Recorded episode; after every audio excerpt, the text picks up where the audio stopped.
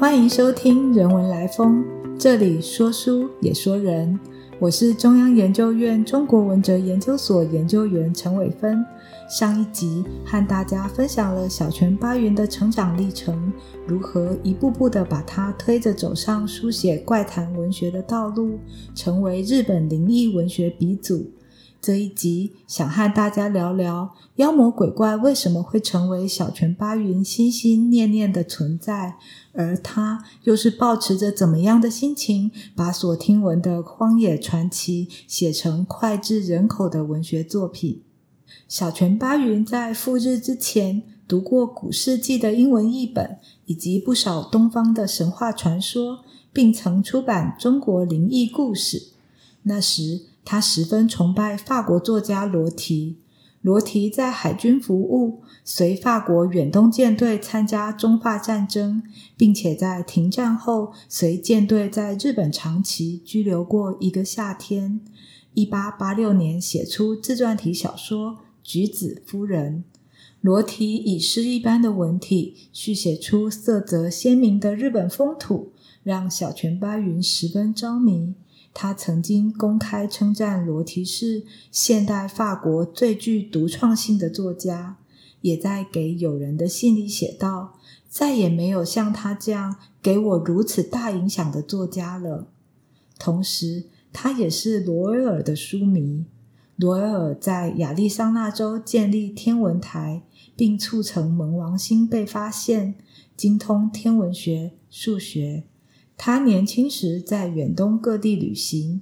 一八八八年所书写的《远东之魂》是小泉八云居留加勒比海的马丁尼克岛期间读得最沉醉的书籍。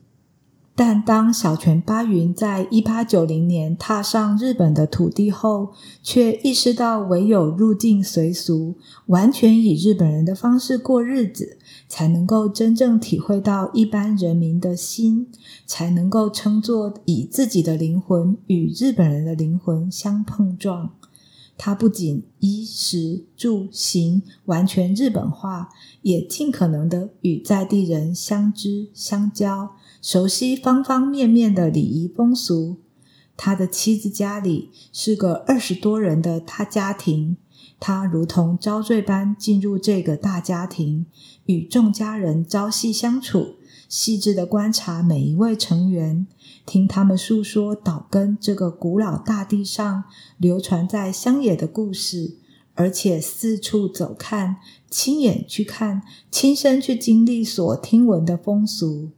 他说：“从前到访日本的西方人，居高临下所观察到的东西，我试着由底层去探索。他所说的由底层去探索，很接近当代的文化人类学、民俗学方法。不仅是贴近生活中所接触的男女老少，也用一种极其谦卑的态度，在关照着周遭的各种生命。”比如昆虫，昆虫在许多人眼中不太起眼，一闪而过；但是对小泉八云而言，却是一个一个精彩的不得了的生命。一只会唱情歌的金铃子，一只携带着发电厂的萤火虫，一只拥有精巧复眼的蜉蝣，都让他打从心底赞叹生命的神奇。他在一九零二年出版的《古董》一书中，分别书写了乌龟、苍蝇、野雉、螃蟹、萤火虫、金铃子等主题。以萤火虫这一篇做例子，他先从“萤”这个字，可能是火的第一个儿子，也可能是星辰的“星”和垂钓的“垂”两个音节的组合说起，接着。介绍日本广泛栖息的萤火虫，主要有两种，一种俗称源氏萤，另一种俗称平家萤。源氏是第五十二代接儿天皇所赐予的姓氏，平氏则是五十代的桓武天皇所赐予的姓氏。平安末期。他们的嫡系子孙平清盛和元赖朝为了争夺政权的战争，历史上称为元平合战。小泉八云写道：依据传说，袁氏营和平氏营是袁氏和平家将领及士兵们的亡魂。他们虽然变成萤火虫了，却无法忘记十二世纪那场血流成河的惨烈战争。每年到了四月二十日的夜晚，会在曾经的战场京都的宇治川上打一场大战。所以到了这天夜晚，即使是瓶子里的萤火虫，都得放出来，好让他们参加会战。宇治川蜿蜒地穿越绿意盎然的山峦。往宇治市区汇流，而会战的这一天，数以万计的袁氏营和平氏营由左右两岸像公使齐发般一齐飞来，在河流上迅速的集结成群，就像是发光的云朵，也像是一球巨大的火花。一眨眼，光球也可能烟消云散，落在河面散去，水流带走了仍在发亮的萤火虫。而随即又会有另一群萤火虫聚集起来。宇治川因为这些落在水面上的萤火虫而闪闪发光，仿佛银河一般，而日本人称之为“天堂之河”。小泉认为，萤火虫的亮光其实和恐惧的强度是正相关的。他说。萤火虫和甲虫一样，受到撞击的话，会无助的往下掉落，在掉落之处继续的发着光。而且，如果他们越感觉到恐怖和痛苦，便越是发光。他以宇治川上头的原平和战铺陈出带着凄美的诗意，而这其中有着他的生命观。以及他希望带领读者去见到的世界。他说：“物质都以某个方式正确无误的累积着记忆，而不论是多么微小的生命里，都潜藏着无限的可能性。这理由非常单纯，因为所有极度微小、肉眼看不见的原子里，还是蕴含着亿万已经消亡的生灵。”代代汇聚的经验，那才是恒久无限的。小泉八云想让读者体会的是，人们的所思所为绝不只限于眼前，而会在无穷无尽的时空里延续下去。那里头有一种形塑世界的力量，会通往未来的幸福或是苦痛。他认为世上既没有起始，也不会有结束。自己与微风碎浪是一个整体，他也探讨着露珠的消逝与人类的消逝究竟有什么不同呢？他怀着敬畏虚己的心对待周遭的人间万物，因此而让是非、情爱、忧恨都能够被理解、接纳，包括鬼与怪的存在都自然而然。他在一八九四年的《不为人知的日本面容》和一九零四年的《怪谈》中，书写了食人鬼、恶鬼、传幽灵以及天狗、雪女、河童、露露手等等的鬼与怪。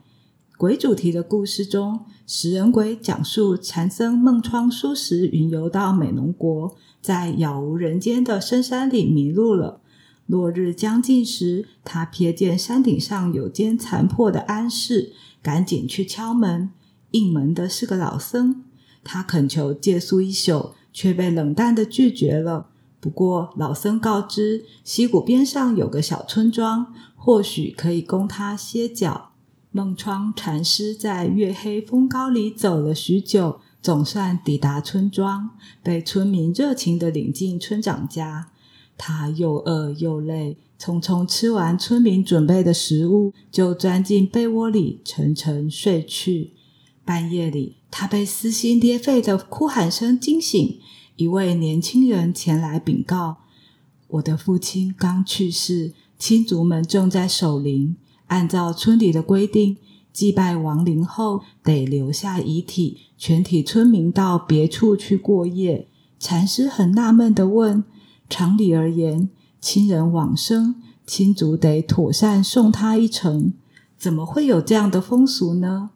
年轻人说：“有人往生的那一夜，一定会发生恐怖的事情，请您还是和我们一块儿到邻村去过夜吧。禅师为了报答村人的一饭一宿之恩，决定独自留下，以引导之节带领亡者往生极乐。就在专心唱诵的当下，有个巨大的影子悄无声息的飘进来。禅僧发现自己四肢僵直，声音如鲠在喉，只能眼睁睁的注视影子大口大口的啃食尸身，头、四肢、身躯、内脏、头发、骨头，连寿衣也被吃得精光。禅师惊骇不已，影子接着把贡品都扫空，就肃然消逝了。第二天清晨。村民返回后，禅师把吓人的情景据实以告，他们却完全不吃惊，还说传言正是如此。禅师问：“山顶上不是有个安室吗？你们怎么没请那儿的老僧办法事呢？”村民说：“你弄错了吧？这一带哪儿有什么安室啊？”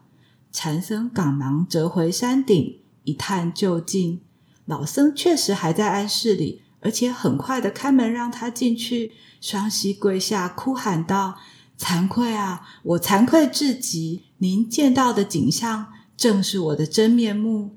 我本来是方圆十里唯一的僧侣，一旦有人往生，家人就会把遗体送到我这儿，让我做法事。但是久而久之，我疲乏了，行礼如仪的草率念经，混口饭吃而已。”我死了就变成食人鬼，啃遗体过活。我佛垂怜，请容我诚心忏悔，也请您大发慈悲，帮我做个超度法会，让我远离这充满罪孽的苦海吧。老僧的话语一落，就和安世一起消失了。梦窗禅师只见自己独自跪坐在草丛中，身旁是长满青苔的古木。那正是老僧之墓。怪主题的故事中，露鲁手讲的是一位擅长剑道、枪术、刚毅大胆的武士，战功彪炳，却一点儿都不眷恋名声，剃度出家，法号回龙。他四处行脚，来到甲斐国，日落了，四周杳无人烟，他决定就着星空入眠。可是，一位路过的樵夫说：“此地不吉利，餐风露宿太危险，邀他回自己家歇息。”临睡前，回龙为樵夫家诵经祈福，因此没了睡意。他开窗，看见菜圃里的露水闪着珍珠般的光泽，蟋蟀与林丛和乐的鸣叫，而瀑布的流水回荡四周。他觉得口渴，想到屋后汲水。举起灯笼一照，眼前竟是五具无头尸身。他毛骨悚然，定睛一看，那不是无头尸身，而是头和脖子分得很开的露露手。他决定按照《搜神记》所说，把露露手的身体移到别处，头就无法再接回脖子了。但是露露手们起而一起反击他，他费了九牛二虎之力，才将他们一一击倒。不过，领军的露露手紧咬着他的僧袍袖子不放，他怎么样也无法摆脱，只好不情不愿的让头颅挂着，继续行脚。没料到在深山里遇上强盗，强盗硬是抢走那件垂挂着头颅的僧袍，以鬼和尚之姿四处吓唬路人。直到听闻露露手的来历，害怕鬼怪作祟，才赶紧送回甲斐国。但身躯早已不知去向，只得安葬了头颅，立起墓碑，写上“露露手”之种，请僧侣做法超度。小泉八云笔下的鬼怪，总是在黑夜里出没，以怪象、怪事颠覆人们的自以为是，凸显人性的幽暗。黑夜有时而尽，清晨的曦光照亮了人间的凄楚无奈。他的怪谈故事也反映着他对文明的踌躇。由希腊、爱尔兰、英国、法国、美国到日本，人生轨迹带着他明白：文明的力道将世界一卷而入，科技带来物质生活的便利，却未必能安顿人们对生死的困惑。但鬼怪故事里的是非正邪，却让人们顿悟：人鬼并不殊途，在生者之忧、亡者之怨中，明白唯有更加谦虚、诚实，与人、与怪、与鬼、与所有生灵为善，才能真正的得到心灵的救赎。谢谢你的收听。如果喜欢我们的分享，邀请你按下订阅支持。如果对节目内容有任何想法，欢迎 email 到听众信箱与我们交流。我们下次见。